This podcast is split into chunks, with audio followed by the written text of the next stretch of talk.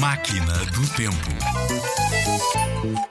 As paredes têm ouvidos é uma expressão que aconselha a ter cuidado com o que se diz, pois sem saber podemos estar a ser escutados por alguém que não devia ouvir a nossa conversa. A expressão nasceu porque a rainha francesa Catarina de Médicis mandou instalar pelo Palácio Real do Louvre uma série de tubos metálicos que lhe permitiam estar a par de todas as conversas em todos os corredores. E não eram poucos. É claro que se não perdermos tempo a falar de coisas comprometedoras ou a dizer mal dos outros, não teremos de nos preocupar com ouvidos nas paredes, não é? Seja como for, na sua maioria, as paredes são mesmo surdas que nem uma porta.